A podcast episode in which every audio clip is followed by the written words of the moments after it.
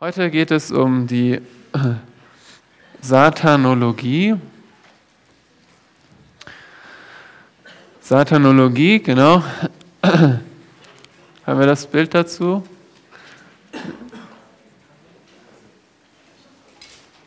Gibt zwar nicht viel zu sehen, ich zeige euch jetzt kein Bild vom Teufel, aber wie ihr wisst, haben die Menschen verschiedenste Vorstellungen über den Teufel. Was fällt euch ein? Wie stellen sich die Menschen den Teufel vor?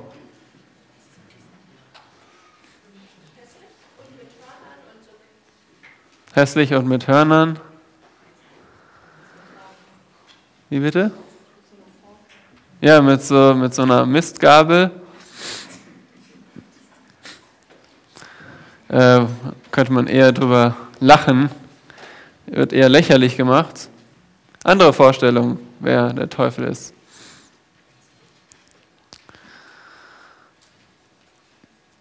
Soweit ich weiß, kommt vieles auch aus dem Mittelalter, ja? Eingefallener Engel. Okay, das kommt der Sache schon näher. Gell?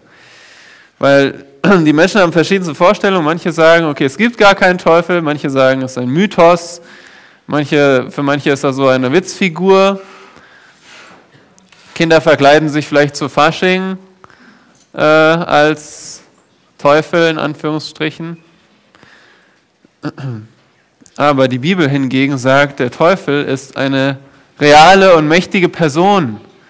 Und wir wollen darüber lernen, was Wahrheit ist über den Teufel. Wie eben schon erwähnt, weil wir unseren Feind kennen müssen. Wir nehmen uns jetzt gerade mal hier eine Stunde, um darüber zu sprechen. Fußballtrainer nehmen sich mehrere Stunden, um nur das nächste Spiel vorzubereiten, um den Gegner zu studieren. Schauen sich Videos an, überlegen sich Spielzüge. Und die müssen funktionieren, wenn man im gegnerischen Feld ist. Wenn ihr euch an ein Fußballspiel äh, denkt, es gibt zwei Hälften, irgendwann ist man in der gegnerischen Hälfte. Dann wird man noch schneller angegriffen, oder?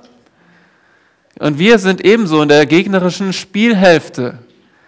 Wir leben zwar in Gottes Schöpfung, aber wir leben in einer Welt, die vom Teufel regiert wird. Wir sind auf dem Feindesland und deswegen müssen wir den Feind kennen. Wir wollen uns wieder Fragen stellen, acht Fragen über den Satan, den, die wir heute durchgehen. Die erste Frage lautet, wer ist er? Äh, die zweite Frage, woher wissen wir, dass es ihn gibt? Welche Namen hat er? Und über die Namen können wir auch über ihn lernen, über seinen Charakter. Die vierte Frage ist, wie wurde er zu Satan? Welche Grenzen hat er? Wo wird Satan enden in der Zukunft? Und dann geht es praktisch darum, wo ich auch einen Schwerpunkt setzen möchte, wie geht Satan vor? Was sind seine Strategien? Was sind seine Methoden? Und schließlich, wie gehen wir biblisch mit Satan um? Sehr aktuell, denn ja, in verschiedenen christlichen Kreisen wird auch gesagt, ja, wir müssen mit, gegen Satan kämpfen, ganz bewusst kämpfen, müssen irgendwelche Formeln aussprechen. Und das klingt zum Teil sehr nach Mittelalter, wo auch ja, war das nicht irgendwie mit der Knoblauchzehe oder irgendwelche komischen Dinge, die den Teufel vertreiben sollten? Wir wollen lernen, was die Bibel dazu sagt. Ja. Also die erste Frage, wer ist Satan? Nun, Satan ist, schlagt mal eure Bibeln auf in Hiob 1, Vers 6. Das ist ganz hilfreich eigentlich, dass wir das jetzt so gemacht haben. Zuerst die Engel, dann die Dämonen und jetzt Satan. Denn jetzt haben wir diese Grundlage schon gelegt. Wer sind die Engel? Wer sind Dämonen? Und das hilft uns jetzt auch die Person des Satan, des Teufels zu verstehen. Hiob 1, Vers 6, nachdem Hiob vorgestellt wird, als der rechtschaffenste Mann auf der Erde, lesen wir in 1 Vers 6. Wer liest bitte laut vor? Genau. Danke. Also, was, wer sind die Söhne Gottes nochmal? Wie bitte? Ja, nicht unbedingt gefallene Engel, denn wenn wir an Hiob, was 38, gell, denken, da steht es ja, die ähm, Söhne Gottes jubelten, als die Welt geschaffen wurde. Also als noch alles sehr gut war, gab es schon Söhne Gottes. Also Söhne Gottes ist einfach ein Begriff für Engel. Ja? Söhne Gottes sind die Engel, die Herrscher Gottes. Und da kam auch der Satan in ihrer Mitte. Das heißt, hier ist eine Versammlung von heiligen Engeln und sündigen Engeln. Und hier sehen wir, dass Satan einer von ihnen ist. Äh, Satan ist ein Engel. Aber was ist mit ihm? Gehen wir nochmal zu unserer Stelle in Offenbarung Kapitel 12. Das ist jetzt Wiederholung, weil das habt ihr, haben wir schon mal gelesen. Letztes Mal. Offenbarung 12, wie gesagt, ein Einschub, der ähm, in die Vergangenheit schaut. Nicht alles in der Offenbarung ist chronologisch, folgt dem zeitlichen Abfolge. Offenbarung 12 ist hier der Rückblick auf die Zeit vor dem Messias. Und dort erscheint ein Zeichen, nämlich eine Frau, die schwanger ist und ja, fast schon beim Gebären ist. Und dann heißt es in Vers 3, wer liest uns bitte 3 bis 4? Ja, danke. Also hier wäre es der Drache. Nun schaut mal in Vers 9. Es wurde geworfen, der große Drache, die alte Schlange, der Teufel und Satan genannt wird. Also der Drache ist hier Satan und er zieht einen dritten Teil der Sterne des Himmels fort. Nun hier, äh, es sind niemals zu irgendeiner Zeit die dritte Teil der äh, Sterne auf die, auf die Erde gefallen, deswegen verstehen wir hier, okay, das muss bildlich gemeint sein und ähm, Sterne ist auch ein Begriff für Engel, also hier finden wir den Fall von Satan, dass er mit sich sogar ein Drittel der Engel mit in die Sünde gezogen hat.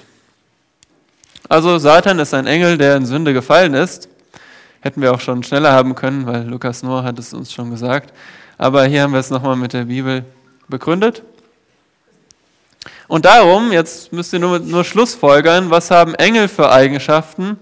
Wir haben es immer wieder betont, Engel sind keine, äh, keine bloßen Mächte, sondern sie sind Personen. Und weil Satan ein Engel ist, darum ist er eine Person mit Verstand, Emotion und Willen. Die Stellen schauen wir jetzt nicht im Einzelnen an, aber das haben wir schon zur Genüge belegt. Außerdem hat er die Fähigkeit, menschliche Gestalt anzunehmen. Das heißt, das ist Quatsch, sich nur den Teufel als, wie gesagt, als gehörntes Wesen oder so vorzustellen, weil er ist ein Geistwesen. Er muss kein Aussehen haben, okay?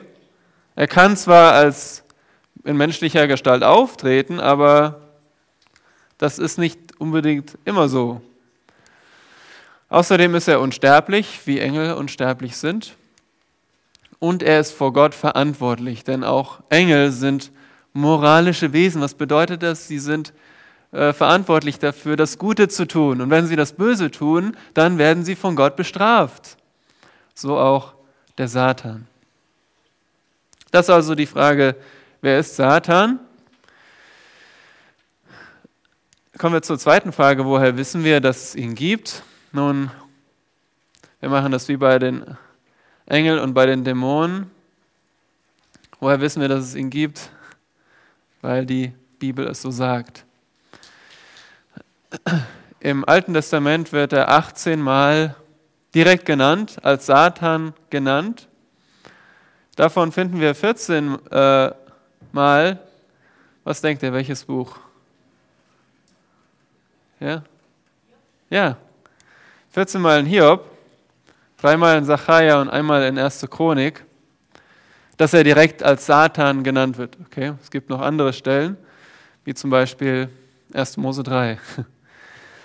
Im Neuen Testament äh, taucht der Begriff 70 Mal auf, nämlich entweder Satan oder Teufel.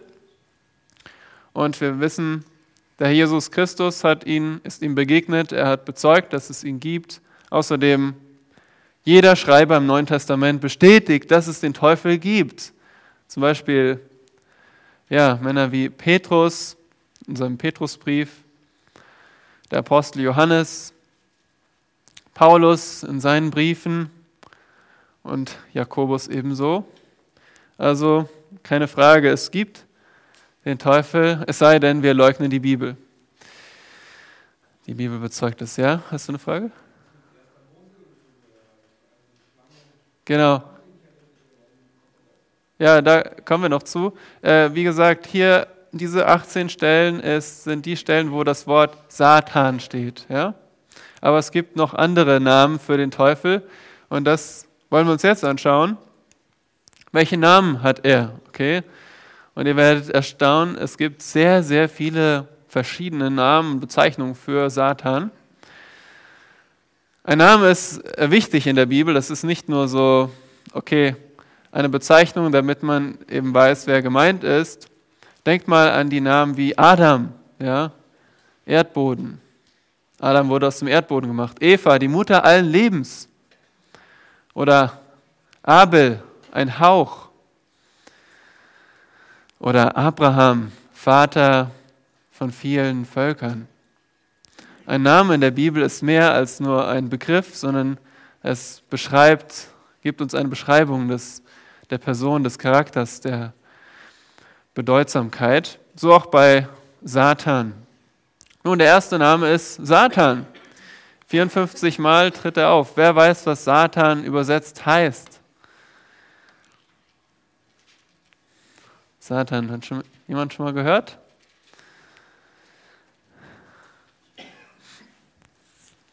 An dem Ort, wo ich aufgewachsen bin, da gibt es so eine Satellitenschüssel, da stand Sat an dran. Aber das ist, hat nichts damit mit Satelliten zu tun. Ähm, Satan, wer weiß es, ja? Jemand von euch? Du wolltest Steffi oder?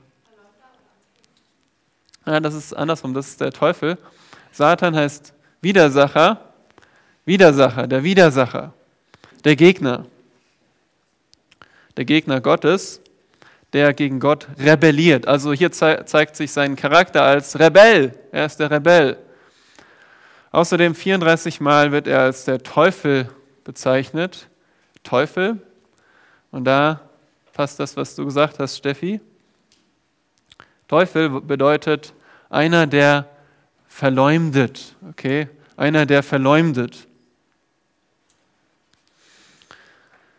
So wie zum Beispiel in Hiob, wo er gesagt hat, Hiob, der ist nur so rechtschaffen, weil du ihm viel Reichtum gibst. Wenn du ihm das wegnimmst, der ist eigentlich nur auf den Reichtum aus. Ja? Der ist gar nicht von Herzen gerecht, sondern der möchte nur das Geld oder den Besitz haben. Und so hat der Hiob äh, verleumdet. Außerdem wird er 13 Mal in der Offenbarung vor allem der große Drachen genannt. Der große Drachen. Was drückt das über ihn aus? Was macht ein Drache? Ja, genau. Das drückt seinen Charakter als Zerstörer aus. Ja, er ist nicht derjenige, der gutmütig ist. Er will alles vernichten und zerstören und kaputt machen. Das ist, was ihm Freude macht. Zehnmal wird er der Böse genannt. Nun, deutlicher kann es nicht sein. Sein Wesen ist Grund auf, von Grund auf böse. Er will nicht das Gute. Und siebenmal wird er Beelzebub genannt. Wer weiß, was das heißt? Übersetzt. Baal Zebub. Jemand schon mal gehört, was das heißt?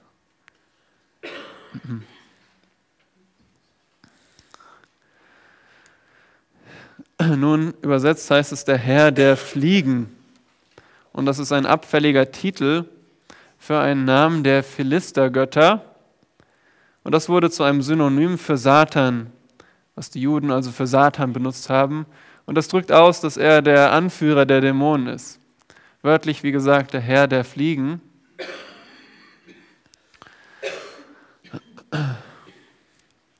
Er ist der Anführer aller Dämonen. Das haben wir letztes Mal schon gesehen, dass auch die Dämonen organisiert sind in verschiedenen Rangordnungen, ja, und über ihnen steht der Satan. Er ist der Anführer von allen Dämonen. Weiter, welche Namen hat er noch? Nun, die alte Schlange. Was drückt das über ihn aus? Was verbindet ihr mit Schlange? Listig, ja. Und so sehen wir das in List verführt hat. Und so ist er immer noch derjenige, der verführen will. Der nicht von vornherein sagt, nun, wenn du hier diesen Weg gehst, dann geht es dir schlecht, wähle diesen Weg. Nein, er verkauft es als etwas Gutes, wenn man ihm folgt. Außerdem wird er der Versucher genannt, zum Beispiel als er, Jesus, als er den Herrn Jesus versucht. Er ist der Versucher. Er ist der Fürst dieser Welt. Nun, ich dachte immer, Gott gehört die Welt. Das stimmt schon. Aber seit Eden, seit Adam gefallen ist, hat er die Herrschaft über diese Welt an Satan übertragen. Und Satan ist der Fürst dieser Welt. Er ist nicht der Besitzer der Welt, aber er lenkt das Weltsystem. So wie die Welt funktioniert, das ist das eigentlich, wie Satan es sich gern wünscht. Ja, dass die Lüge regiert, die Selbstsucht, die alle möglichen falschen Lehren. Das ist, was Satan will. Er ist ein brüllender Löwe, wird er in Petrus so bezeichnet. Wer weiß, wann ein Löwe brüllt?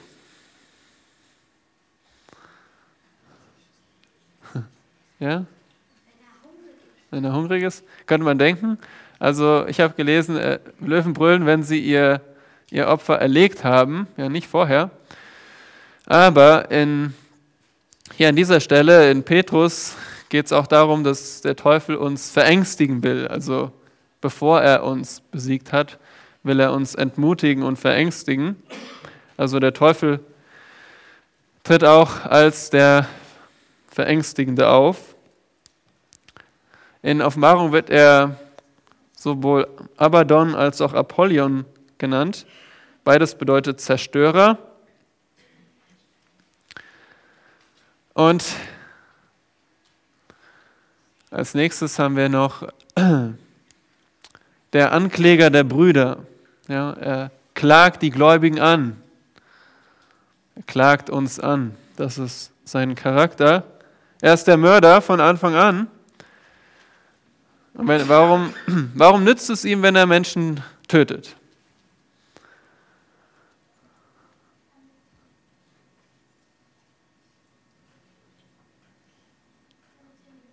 Ja, genau, weil dem Menschen ist es bestimmt einmal zu sterben und danach das Gericht. Wenn ein Mensch stirbt und nicht an Christus geglaubt hat, dann gibt es keine Chance mehr für ihn. Und deswegen will der Teufel möglichst viele Menschen töten. Das ist sein Ziel. Er ist der Mörder. Er ist der Vater der Lüge, verdreht die Wahrheit. Er ist der Gott dieses Zeitalters. Das drückt wieder aus, dass seit Eden Satan die Herrschaft über die Welt bekommen hat. Und er ist der Fürst, der in der Luft herrscht. Das drückt aus, dass er Macht über die Engel hat, also über seine Dämonen. Und die Dämonen wirken zwischen Himmel und Erde. Ja, sie wirken im unsichtbaren Raum, um Satans Ziele zu erfüllen. Also schon eine ganz schöne Liste hier. Also keine schöne Liste, aber eine ganz schön lange Liste von verschiedenen Namen für Satan. Das drückt aus, wer er ist. Als nächstes kommen wir zur Frage, nun, warum gibt es eigentlich den Satan? Wenn Gott alles gut gemacht hat, warum gibt es den Teufel, wenn er so schrecklich ist und nur Böses im Sinn hat? Die Frage, Wie wurde er zu Satan? Da erinnere ich nochmal an letztes Mal, wo wir über die Dämonen gesprochen haben. Ihr kennt noch diese Reihenfolge. In 1. Mose 1 heißt es, Gott hat alles sehr gut gemacht. Ja? Und 1. Mose 2 zeigt uns dann, wie der sechste Schöpfungstag abgelaufen ist, wie Gott Mann und Frau gemacht hat. Auch da war alles noch sehr gut. Aber dann in 1. Mose 3 lesen wir davon, wie die Schlange Eva verführte. Und da gibt es schon den Teufel. Also wie ist er, ähm, wann ist er zum Satan geworden? Nun, wir können sagen, es geschah irgendwann zwischen der Erschaffung, den sechs Tagen, in sieben Tagen und 1. Mose 3. Wir wissen nicht zu welchem Zeitpunkt, aber dazwischen, nachdem es sehr gut war und bevor Eva verführt wurde, gab es eine Rebellion Satans und der Engel, die wir in Offenbarung 12 beschrieben haben. Und da ist er gefallen. Nun, warum ist er gefallen? 1. Timotheus 3, Vers 6. Schlagt mal bitte diesen Vers auf. Das ist mitten in den Qualifikationen für Älteste.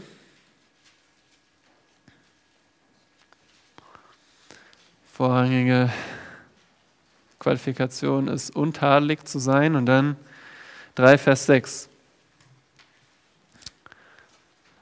Wer es hat, darf es bitte laut vorlesen. Danke.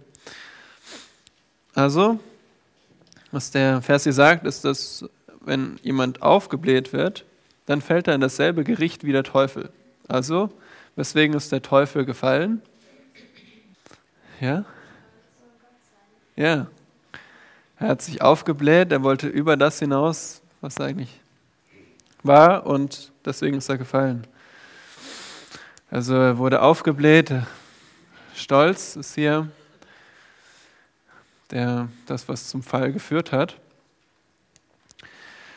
Ja, an dieser Stelle müssen wir zwei, äh, können wir nicht drum herum, zwei Stellen im Alten Testament zu erwähnen, die häufig eben genommen wird, werden, um zu zeigen, hier ist der Satan gefallen. Das wird jetzt wahrscheinlich der herausforderndste Teil von dieser Bibelstunde. Von daher, äh, aus Zeitgründen, werden wir da jetzt nicht zu lange mit uns mit beschäftigen können. Ich hoffe, dass ihr einfach da äh, dabei bleiben könnt. Die erste Stelle ist Hesekiel 28. Hesekiel 28. Und die andere Stelle ist Jesaja 14. Hesekiel 28.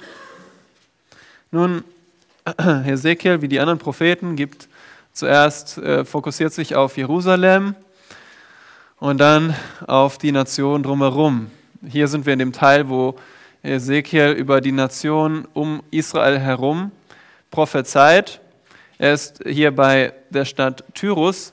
Tyrus ist eine Stadt der Phönizier, also das nordkananitische Volk der Phönizier.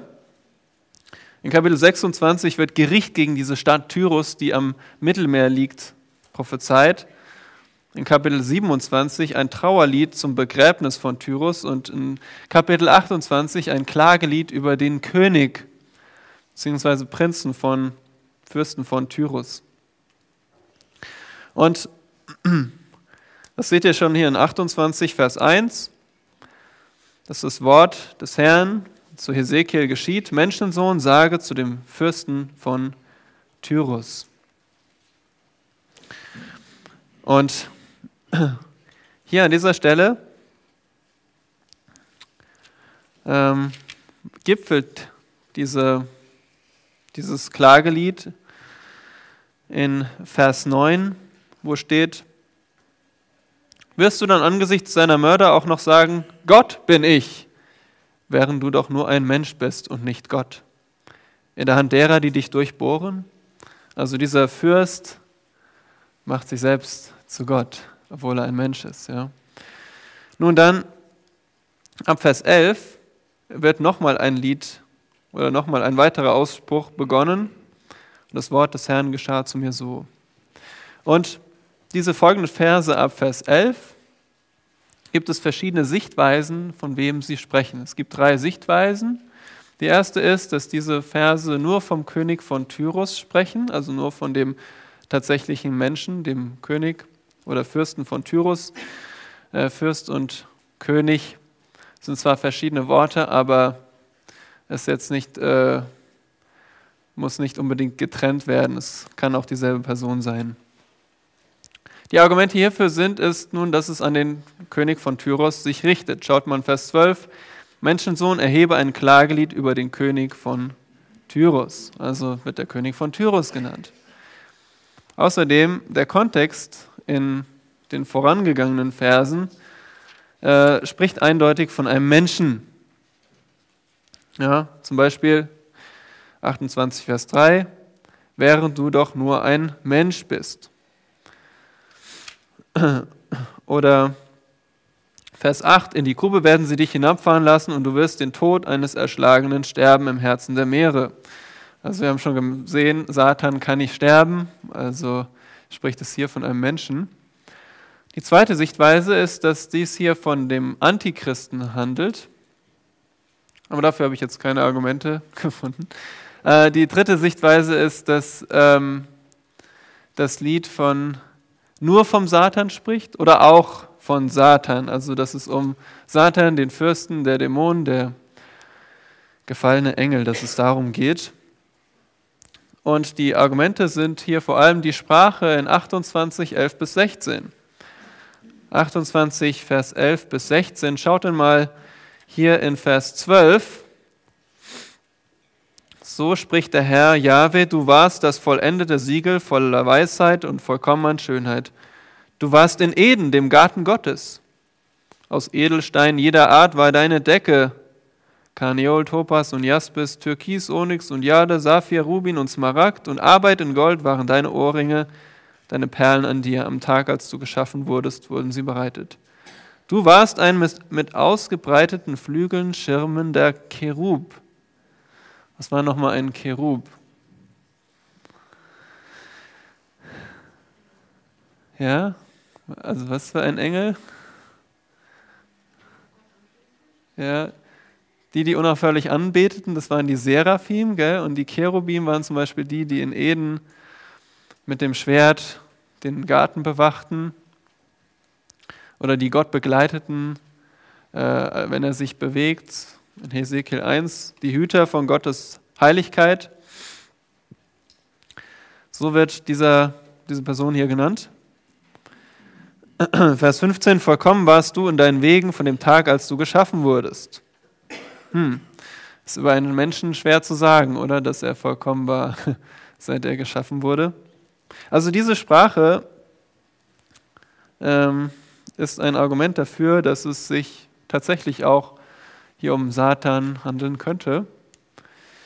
Außerdem ist es auch sinnvoll, weil Satan ja hinter dem König steht Dämonen stehen hinter den tatsächlichen Herrschern, haben wir in Daniel gesehen, dass es da Dämonen gab, die, einer war in Persien, einer in Griechenland.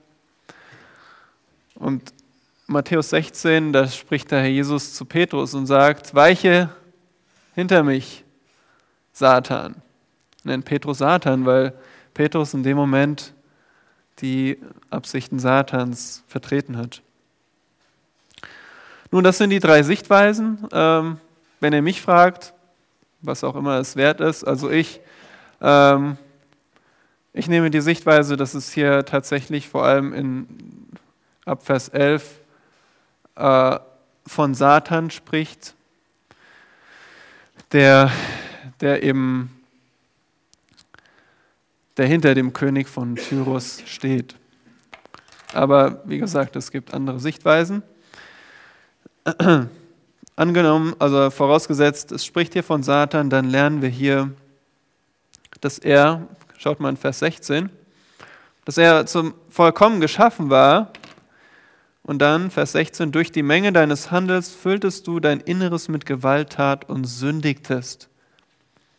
Und ich verstieß dich vom Berg Gottes und trieb dich ins Verderben, du schirmender Cherub aus der Mitte der feurigen Steine. Dein Herz wollte hoch hinaus wegen deiner Schönheit. Du hast deine Weisheit zunichte gemacht um deines Glanzes willen. Also, er wollte hoch hinaus. Ja, er war, war schon ein Cherub, ein bedeutender Engel, aber er wollte noch höher hinaus. Das, was wir schon in 1 Timotheus 3 gesehen haben. Die zweite Stelle ist Jesaja Kapitel 14, die häufig genannt wird, wenn es darum geht, wo, äh, wie wurde Satan zu Satan. Jesaja 14. Auch hier geht es wieder um Nationen um Israel herum. Und zwar um Babylon. Ab, Vers, ab Kapitel 13 geht es schon über Babylon. Das heißt, das Ausspruch über Babel, den Jesaja, der Sohn des Amos, geschaut hat. Und zunächst wird das Gericht an Babylon beschrieben und dann ein Spottlied über den König von Babylon äh, begonnen. In Kapitel 14 finden wir ein Spottlied. Schaut mal in 14, Vers 4. Da wirst du dieses Spottlied anstimmen über den König von Babel. Okay, also ein Spottlied über den König von Babel. Und was folgt? Ja, da gibt es wieder drei Sichtweisen. Die kennt ihr mittlerweile schon. Einmal, dass es nur der König von Babylon ist, weil er, wie gesagt, so genannt wird, König von Babylon, und weil er wie ein Mensch beschrieben wird. Er wird wie ein Mensch beschrieben. Er wird auch äh, Mensch, Mensch genannt.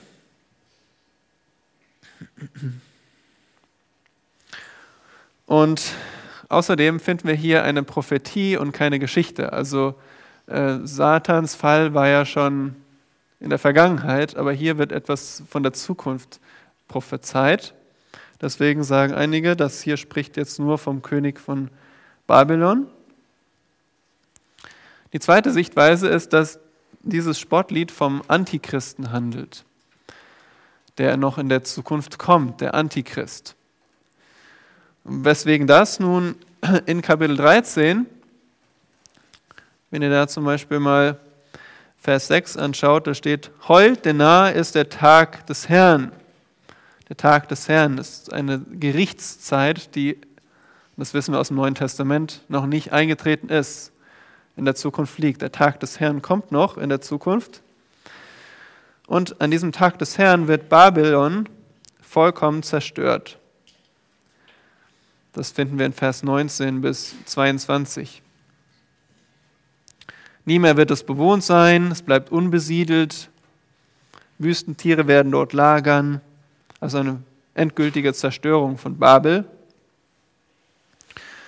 Und in Kapitel 14 beginnt es damit, ich weiß das jetzt ein bisschen schnell, aber in Kapitel 14, das habe ich hier auch hingeschrieben, da geht es um Israels Wiederherstellung. 14, Vers 1, denn Jahwe wird sich über Jakob erbarmen und Israel noch einmal erwählen und wird sie in ihr Land setzen. Also sie kommen zurück in ihr Land. Sie werden das Land im Besitz nehmen. Sie werden die Gefangenen wegführen, die sie gefangen wegführten. Vers 2. Vers 3, und das wird geschehen an dem Tag, an dem Jahwe dir Ruhe verschafft von deiner Mühsal und deiner Unruhe und von dem harten Dienst, den man dir auferlegt hat. Da wirst du dieses Spottlied anstimmen. Okay, also wenn Israel wiederhergestellt wird, werden sie dieses Spottlied über den König von Babel anstimmen. Das sind also die Argumente dafür, dass es sich um den Antichristen handelt und um seine, seine Zerstörung. Die dritte Sichtweise ist, dass auch hier eine Stelle ist, wo wir vom Satan lernen, also dass es hier um den Satan geht. Vor allem aufgrund der Sprache in 14, Vers 12 bis 15. Schaut man Vers 12. Wie bist du vom Himmel gefallen, du Glanzstern, Sohn der Morgenröte? Wie bist du zu Boden geschmettert, Überwältiger der Nationen? Und du, du sagtest in deinem Herzen, zum Himmel will ich, will ich hinaufsteigen hoch über den Sternen Gottes meinen Thron aufrichten und mich niedersetzen auf dem Versammlungsberg am äußersten Norden. Da kommt übrigens auch der Begriff Luzifer her, von diesem Begriff für Glanzstern, Sohn der Morgenröte. Also diese Sprache ab Vers 12 vor allem, und weil Satan ja auch hinter Babylon steht, deswegen sagen auch einige, das hier habt ihr sicher auch schon gehört, Jesaja 14, die Stelle, die uns den Fall von Satan beschreibt. Nun, für was immer es wert ist, ich nehme hier die zweite Sichtweise. Ich denke nicht, dass es äh, die Argumente gut genug sind zu sagen, es ist Satan. Ich denke, es geht hier um den Antichristen. Ähm, aufgrund des Kontextes, ja. Äh, es ist eine Prophetie auf die Zukunft hin. Es wird nicht die Vergangenheit beschrieben. Ähm, es geht um den Tag des Herrn in der Zukunft und die Wiederherstellung Israels. Also anders als Hesekiel 28, denke ich hier, es ist nicht die beste Stelle, die jetzt uns Satan beschreibt. Aber wir haben ja schon zur Genüge gesehen, dass er aufgrund von Stolz gefallen ist.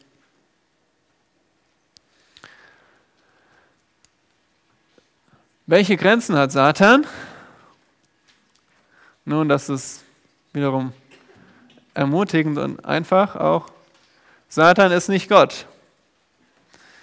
Was heißt das über Satan? Was hat er dann für Grenzen, wenn er nicht Gott ist? Ja. Verena? Nicht allwissend, ja. Er hat keine schöpferische Macht. Ja. Ja, ja Steffi? Ja, er muss Gott um Erlaubnis bitten. Was wolltest du sagen? Dasselbe? Oder? Ja, er ist den Befehlen Gottes untertan. Alles richtig, er ist nicht selbst existent, er wurde geschaffen, er ist nicht souverän, er ist nicht allmächtig, er kann nicht einfach aus dem Nichts schaffen, er ist Gott unterstellt, er ist nicht allwissend, er ist nicht allgegenwärtig. Deswegen geht er auch auf der Erde umher, wie wir in Hiob sehen. Und wo wird Satan enden? Na, hier sehen wir nochmal Paul Gerhards Strophe, gell, die ich letztes Mal schon erwähnt habe. Das passt dazu. Satan ist Gottes Teufel. Er ist Teufel unterstellt, dem Satan, äh, Satan ist dem Herrn unterstellt und Paul Gerhard drückt das mal so aus. Und obgleich alle Teufel hier wollten widerstehen, so wird doch Gott ohne Zweifel nicht zurückgehen. So wird auch ohne Zweifel Gott nicht zurückgehen. Was er sich vorgenommen und was er haben will, das muss doch endlich kommen zu seinem Zweck und Ziel. Also endlich im Sinne von am Ende muss es so kommen, wie Gott es will. Der Satan kann ihn nicht aufhalten. Der Satan ist Gott unterstellt. Wo wird Satan enden? Nun, äh, Schon 1. Mose 3, Vers 15 wird gesagt, der Same der Frau wird der Schlange den Kopf zertreten. Ja, und das wird schon die endgültige Zerstörung von Satan vorhergesagt.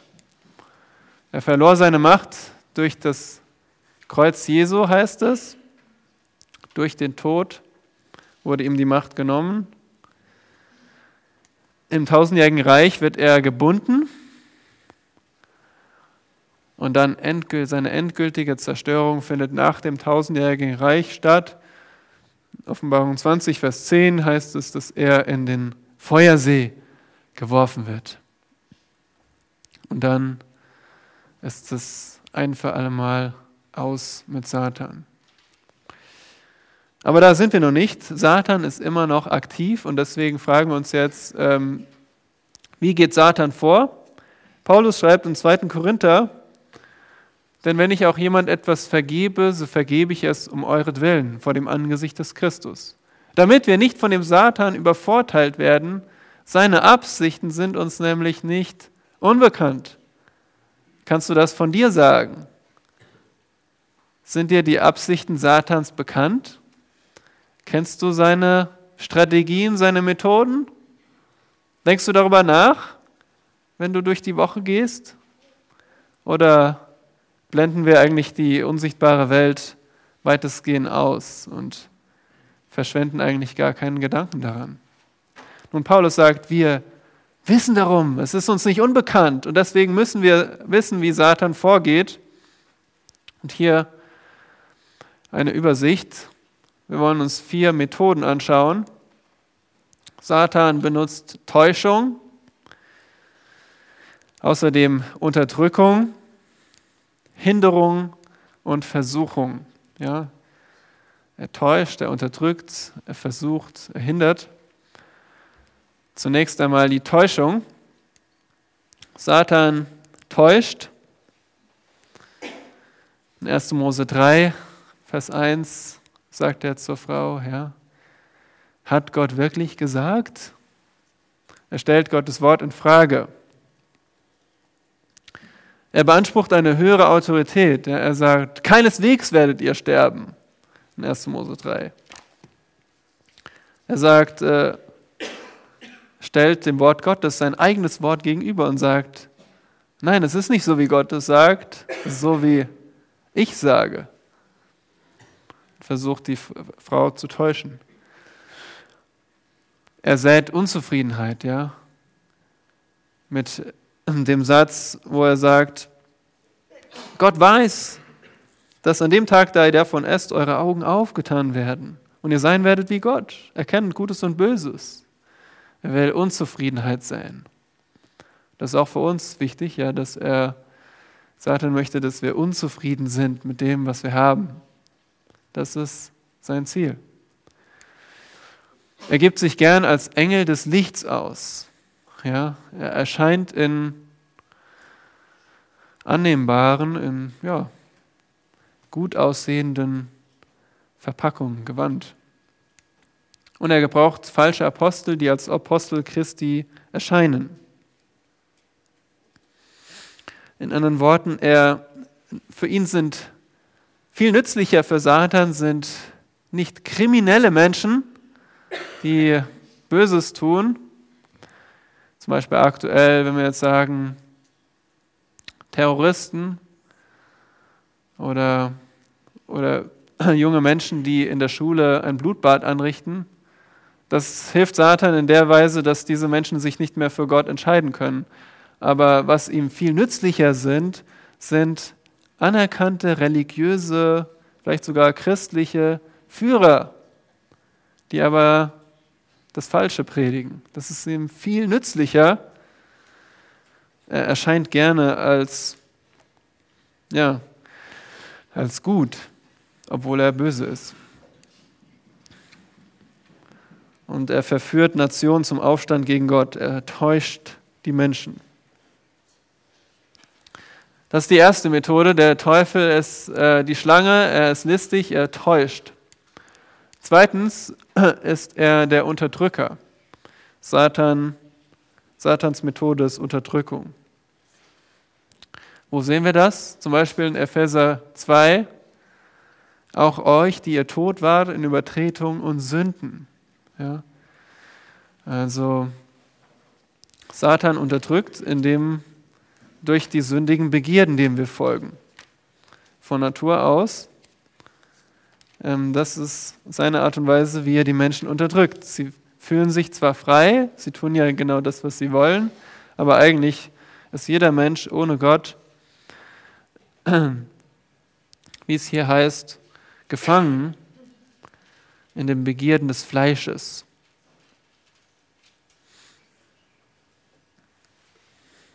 Er kontrolliert durch sündige Begierden, er herrscht durch Besessenheit, das haben wir letztes Mal gesehen, dämonische Besessenheit was so konzentriert ähm, der Fall war zur Zeit von Jesus, gab es viel, viel Besessenheit und er peinigt den Körper, zum Beispiel bei Paulus, ja, wo es steht, wo es heißt, dass er äh, einen Dorn im Fleisch hatte, worunter er gelitten hat. Und Gott hat das zugelassen. Also Er hatte einen Dorn, einen Speer für das Fleisch, ein Engel Satans. Also er täuscht, er unterdrückt. Drittens, er hindert.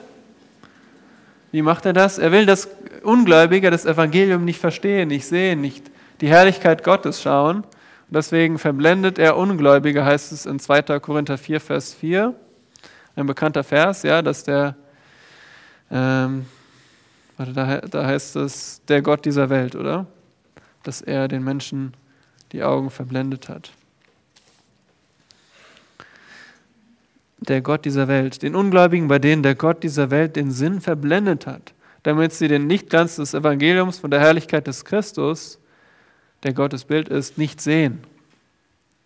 Er verblendet Ungläubige, er nimmt das Wort weg aus dem Herzen, wie in dem Gleichnis von den äh, verschiedenen Böden. Der Seemann sät und, der, und dann kommen die Vögel und picken es wieder weg. Und der Jesus erklärt, das ist der Satan, der das Wort aus dem Herzen wegnimmt. Das ist, was er tun will. Dass es sofort wieder weggeht und gar nicht mehr im Herzen bewegt wird. Er will Gläubige vom Wort und Gebet abhalten. Das ähm, ist die Schlussfolgerung daraus, dass Wort und Gebet Teil der Waffenrüstung sind. Und natürlich will Satan nicht, dass wir diese Waffenrüstung tragen. Deswegen will er uns davon abhalten. Und er behinderte Diener wie, äh, wie Paulus. Paulus wollte zu den Thessalonichern sie besuchen und er sagt, wir wurden vom Satan gehindert.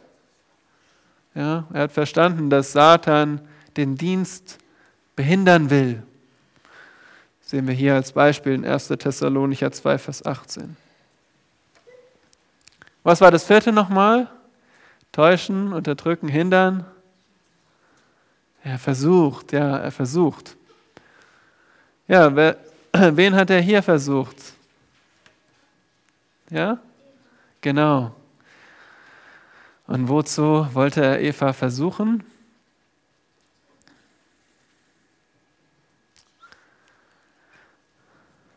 Wenn ihr das jetzt mal übertragt, ja?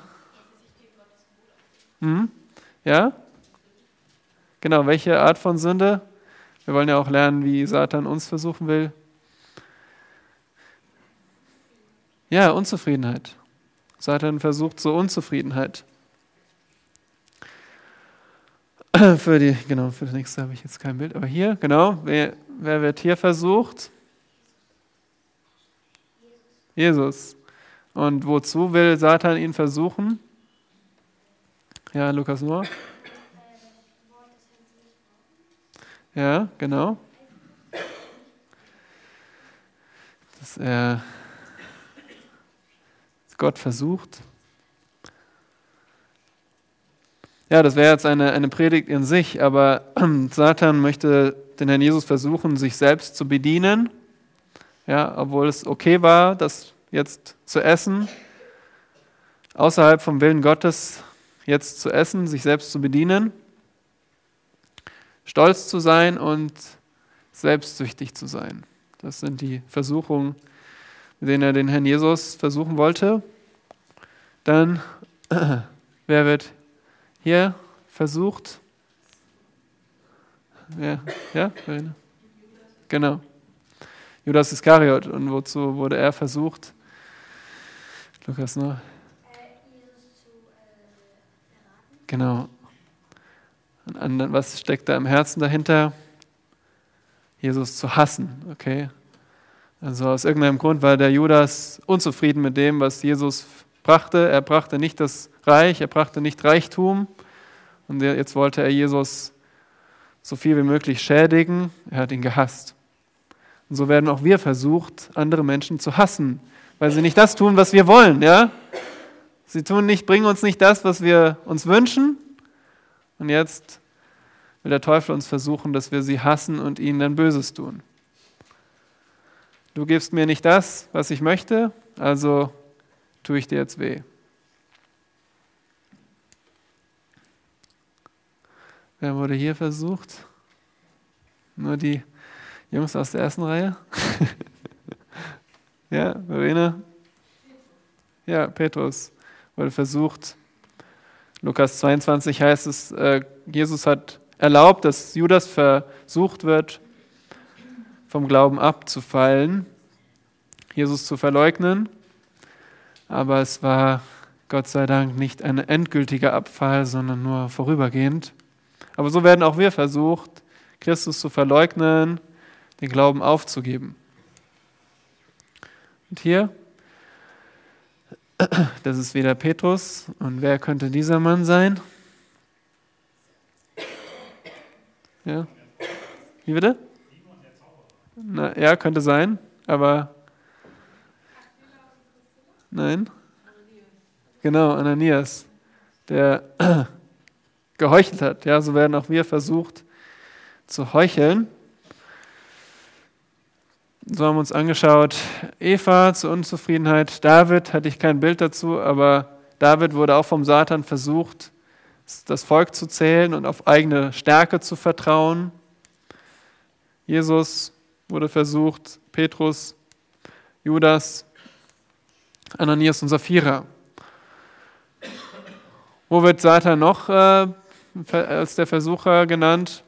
Nun, er, er versucht Verheiratete, wenn sie sich ja zu lang enthalten, dass sie sexuell unmoralisch werden. Er versucht Unvergebende, ja, ist auch eine Versuchung, die Satan benutzt, dass wir bitter werden, dass wir uns spalten. Er versucht Ärgerliche. Epheser 4 heißt es, gebt nicht Raum dem Teufel. Also wenn wir Zorn und Groll in uns hegen, werden wir genauso, äh, sind wir auch unter Satans Versuchung, im Zorn zu verharren.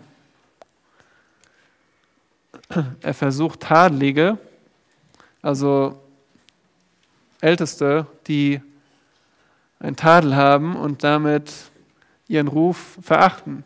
Also das kann uns alle betreffen, dass wir sagen, ja, ich bin jetzt hier in Sünde gefallen, jetzt ist mir alles egal, ich mache einfach so weiter, sich gehen lassen in Sünde. Das ist, was der Teufel will. Ja? Er möchte, dass wir uns gehen lassen in Sünde, dass uns egal ist, was für einen Ruf wir haben, dass uns egal ist, wie wir nach außen für ein Zeugnis äh, sind, was wir mit unserem Leben bezeugen. Er will, dass wir uns gehen lassen in Sünde. 1. Timotheus 3. Ja, dann wird auch noch, das sind alles Stellen, wo Satan ausdrücklich bezeichnet wird, ja, genannt wird. In 1. Timotheus 5, jüngere Witwen sind in Gefahr, dem Fallstrick des Teufels zu folgen, wenn sie im Kontext, denke ich, geht es hier um einmal um das Lästern, um das Schwätzen und auch um sexuelle Unmoral. Jüngere Witwen. Das sind also die Methoden Satans. Was sind seine Mittel? Hier nur eine Auflistung. Er gebraucht körperliches Leiden als Methode, um uns, als Mittel, um uns zu versuchen. Er gebraucht Verfolgung, Todesfurcht, Angst vor dem Tod. Und dann natürlich unser sündiges Fleisch. Er braucht gar nicht gegenwärtig zu sein, sondern unser Fleisch ist immer gegenwärtig. Das ist auch ihm dienlich für seine Zwecke. Er gebraucht das Weltsystem, das um uns herum ist, in dem wir leben, in dem wir unser Geld verdienen. Er gebraucht falsche Christen, er sät falsche Christen unter die wahren Christen. Er gebraucht falsche Religionen. Er hat eigene Gemeinden, eigene Lehrer. Und so gebraucht er auch falsche Lehrer. Das sind alles seine Mittel, die er gebraucht, um seine Ziele zu erreichen. Also durch diese Dinge versucht er, täuscht er, unterdrückt er und hindert er. Das sind seine Mittel. Ja, die Zeit ist schon fortgeschritten. Jetzt noch zum Schluss die Frage, wie gehen wir biblisch mit Satan um? hier noch äh, sieben prägnante Richtlinien. Das erste ist, unterschätze niemals den Teufel und seine Macht. Im Judasbrief wird, die Stelle haben wir auch schon gelesen hier, ähm, wird uns beschrieben, wie der Engel Michael, der Erzengel Michael, Vers 9 heißt es, Michael aber, der Erzengel, wagte nicht, als er mit dem Teufel stritt und Wortwechsel um den Leib Moses hatte, ein lästerndes Urteil zu fällen, sondern sprach, der Herr schelte dich. Also, selbst der Erzengel Michael hat nicht jetzt gewagt, mit dem Teufel zu reden und mit ihm einen Wortstreit zu führen. Er hat gesagt, Gott ist dein Richter, Gott, Gott soll dich verurteilen, Gott soll dich strafen, Genauso auch wir sollten nicht den Teufel unterschätzen. Wir sollten nicht anfangen, mit dem Teufel zu reden oder den Teufel zu verspotten, ja? Wie ich gehört habe, manche, manche Christen das so machen, ja, dass sie den Teufel auslachen oder so. Ich glaube, wir haben nichts zu lachen. Wir sind nämlich sehr viel schwächer als der Teufel. Wir sind nur stark in der Macht seiner Stärke, Gottes Stärke. Wir sollen den Teufel nicht unterschätzen, wir sollen ihn aber auch nicht überschätzen, denn der Teufel steht unter, unter Gott, sehen wir in Hiob. Wir sollen nicht denken, dass der Teufel Gott ebenbürtig ist oder dass wir bangen müssen, wer am Ende siegt. Nein, Offenbarung zeigt uns, Gott siegt am Ende. So sollen wir den Teufel nicht überschätzen. Wir sollen dem Teufel nicht zu großen Raum in Gedanken oder Gesprächen geben. Die Bibel sagt uns, was seine Methoden sind, was seine Mittel sind, aber wir sollen uns womit beschäftigen? Sind auf das, was droben ist, sagt Paulus in Kolosser. Sind auf Christus. Denkt über Christus nach, über Gott, über alles, was wahr, gerecht, ehrbar, rein, wohllautend, liebenswert, was irgendeine Tugend ist, aber nicht ständig über den Teufel nachdenken. Hüte dich vor den Angriffen des Teufels. Ja. Petrus sagt, seid nüchtern und wacht, denn der Teufel geht umher wie ein brüllender Löwe und sucht, wen er verschlingen kann. Also hüte dich vor den Angriffen. Deswegen sind wir gerade diese Ver Versuchungen durchgegangen und die verschiedenen Methoden, die Satan anwendet, falsche Lehre und so weiter. Hüte dich davor, sagt uns die Schrift. Und denke daran, dass Gott Satan für gute Absichten benutzt. Wie bei Paulus, äh, wo, ja, wo es heißt, dass er, ähm, dass er dadurch lernt, dass Gott in den Schwachen mächtig ist. Also das ist eine Ermutigung für uns, dass auch wenn der Teufel immer noch wirkt, dass er trotzdem Gottes gute Absichten umsetzen muss. Also indem er Böses tut, dient er Gottes guten Absichten. Und noch zwei, sei dir der Verteidigungsvorkehrungen bewusst. Nun, was gibt uns Gott zur Verteidigung? Das vollendete Werk Christi. Christus hat durch den Tod die Macht des Teufels gebrochen. Christus ist unser Fürsprecher. Wisst ihr noch, wie der Teufel genannt wird? Der An Ankläger der Brüder. In 1. Johannes 2 heißt es, wir aber haben einen Fürsprecher, einen Anwalt, Jesus, den Gerechten. Er ist unser Anwalt und er hat ein für alle Mal für uns bezahlt und wir dürfen bei ihm Zuflucht nehmen, wenn der Teufel uns anklagt. Gott gibt uns Warnung über die Taktik des Teufels. Wir können ihn jetzt durchschauen durch die Schrift. Und wir haben Gottes Waffenrüstung, die wir anziehen sollen. Und siebtens, widerstehe dem Teufel, indem du dich unter Gott demütigst und dich vom Heiligen Geist kontrollieren lässt. Jakobus sagt, widersteht dem Teufel und demütigt euch unter Gott. Unterwerft euch nun Gott, widersteht aber dem Teufel. Also dem Teufel zu widerstehen bedeutet sich unter Gott zu demütigen. Das ist unsere Zuflucht, dass wir uns unter Gott demütigen und dass wir vom Geist geleitet werden, denn dann werden wir nicht die Begierden des Fleisches erfüllen wenn wir vom Geist gefüllt sind. Sieben Richtlinien, die uns helfen, mit Satan biblisch umzugehen. Preist den Herrn für seinen Sieg.